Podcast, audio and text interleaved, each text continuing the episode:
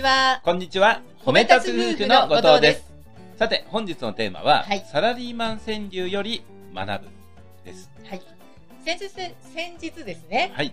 第一生命保険からサラリーマン川柳のコンクールの優秀100句が発表になりました。はい。この川柳というとですね、まあ何かあの、笑いがあったりとか、はいね、あのいろんなその思い当たるっていう出来事をね、短い文章でね、うまく伝えられてるって、そんなイメージですよね。皆さんね、うまいですよね。うんね、私もね、やっぱ、はいあ、これはっていうのをね、うんあの、まあ、思い当たったことはね、面白かったものっていうのをね、うん今日はいくつか紹介させていただこうかなとはい思います。はい、じゃあまず、ますみさんの方から。はいはい。いきますよ。はい一つ目。はい、一つ目。良い意見したと言われるミュートです。はい。ミュート。ねえ、これね。これはね、もう今ならでは。そうですよね。はいうん。このオンラインがね、うん。まあ、こんなに活発になる前まではそんなにね、なかったですよね。なかったですよねミュートって言葉も全然、意識することはねうんうん全然頭になかったですね。はいうん。このミュートって言ったら、うんやっぱりその、まあ相手とその映像で、こう、なんですか、うん対話するときに、はいはいその、言葉をね、うん聞こえないように、うん一時的にストップする機能ですすそうでねよ。ね。はい。でこれを、ただうっかりね、うん。この、こ外すののボタンを忘れちゃうね外すのを忘れてしまって、こう、うん聞こえてるつもりで喋ってる。そうそうそう。ところがね、よし、これでこう、会心うのん。意見を言ったぞって思ったら。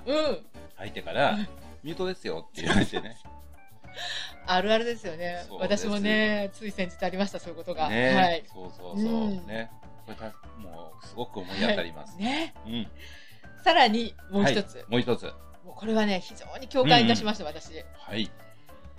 マスク取る。はい。緊急事態、ノーメイク。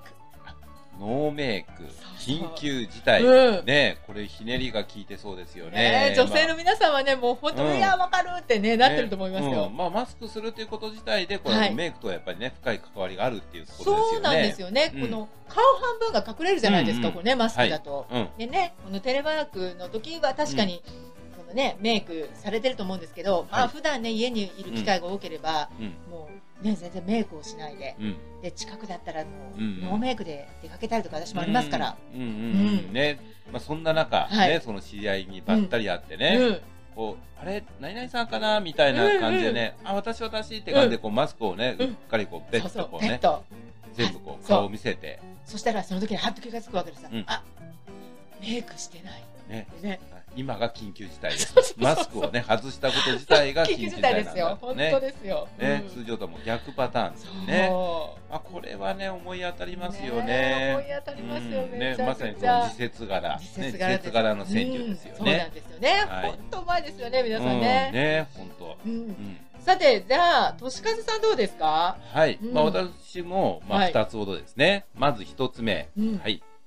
デジタル化しますと紙で通知する。うん。ね。デジタル化なのはいに紙で通知してるっていうね。ねこのギャップですよね。が面白いですよね。そうそうそう。ね、まあ、私らの時代でしたら、もうはい最初に、まあ、Windows ね、まあ、うんパソコンがこう広まっうんうんてからも、やっぱりもう同じようなことがありましたし、そうですよね。ペーパーレスになんとかそうなんしていこうってね。ね。はい。まあ、そういったその、まあ、職場のね、はい。あの、雰囲気っていうのが頭にこう、ふっとこう、今ね、出てきたんですよね。映像が浮かびますよね。そうそうそう。これまさにこう思い当たるっていうことでね、共感できます、これ。ねね。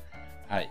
で、それからですね、はいもう一つ、ね、この次の、はい。次のこの川柳ですね。うんまあ、今回のテーマの、まあ、川柳からこうこういった学びを得ましたっていううん川柳がこれです。はい。はい。パパいるの、在宅続き、またいるの。もう一度言います。はい。パパいるの、在宅続き、またいるの。うんはい。このね、お父さんがうんお家にいるっていうこと、これ日常ね、はい。日常ではですね、うんまあ、通常イメージだと、うんまあ、サラリーマンのお父さんだったら、まあ朝出かけて、はい。まあ、夕方、まあ、残業があったらもっと遅くなって、うん家に帰ってくる。うん。うんまあ、特にお子さんの立場からすると、うんまあ、お父さんがこう家にいるってイメージがあんまりないかもしれないですね。そうですよね。ところが、このね、今のテレワークになってから、お父さんがね、家にいるっていうことが始まったじゃないですか。はい。これだとね、やっぱり最初はね、いや、お父さんいてくれるのってこそうそううね。そうそう最初のパパいるのっていうのがね何何、こうんう何特別に今日はいるんだって、珍しいよねってねね嬉しいなって、そうそうそう。そういう気持ちがね、伝わってきますよね。ね。でこれ後半のねもうそはい。れ在宅がね、うん。在宅ワークが続いていくことによってね、ねまた何？またいるの？そうねそうそう。ね。お父さんとしてはちょっと寂しいですよね。そうなんですよね、うん。もうだから通常これがねいるのがもう当たり前になっちゃってるっていうね、うん。まあ、こういったところでね、はい。まあ、今回のこの川柳というのは、はい前半も後半もうん。パパがいるの？っていう、うんうん。この言葉そうですよね。このいいるのっていうところが一緒ですよね。はい。ね。まあ、前半後半に同じ言葉を使っているんですけれども、うん。全然ニュアンスが違う、うんまあ、受け取り方によってはねもうプラスとマイナスっていうふうに、まあ、真逆に捉えちゃいます。そうですね。ね。うん、でこのことから、はい。ねもう私どもはですねうもともとその講師としてはい。もそうですし、うん。まあ、相手とねあの相手に投げかける言葉とかうん表現っていうのをすごくこう意識してます。そうですね。このうん。言葉を、うん。どんな言葉を使うかっていうところは、はい。その言葉使いの使い方一つでね相手に対する印象っていうのも全然変わってくるじゃないそうなんですかですね。ね与えるすごくね与える印象がね。気をつけなきゃっていう思ってますしね、はいうん。これはもうもちろん皆さんも、うん。こうまあ、コミュニケーションって言えば、まあそのいろんな場面でね、もちろんこれ気をつけられてるとうん思うんですよ。うん。うん。これこの言い方したらちょっとなとかね、そうそうそう、えーまあちょっとこの言い方しようかとか、ねいろいろとねね、常に考えられてるっていうね。で、最初その、この言葉の使い方、はいどんな言葉なのかっていうことに、まあ意識を置いていたところが、うんまあ今回ね、はいじゃあ言葉は全く同じなんだと。うんうんうん。同じなんだけれども、なぜ違って聞こえるか。うんこの違いですよ。そうですよね、はいうんこれは、実は、その言葉の裏側うにん、どんな気持ちが乗っかってるか。この違いなんですうよね。ん相手に対して言葉を伝える方がどういう気持ちでその言葉を相手に投げかけてるかというところですよね。そういうことなんですよね。だからやっぱりね、こう、自分がそのプラスの気持ちで、はい。ね、こう喜びの気持ちで、うん。その言葉を使うのと、うん。ちょっと残念な、うん。もしくはそのマイナスな気持ちで、うん。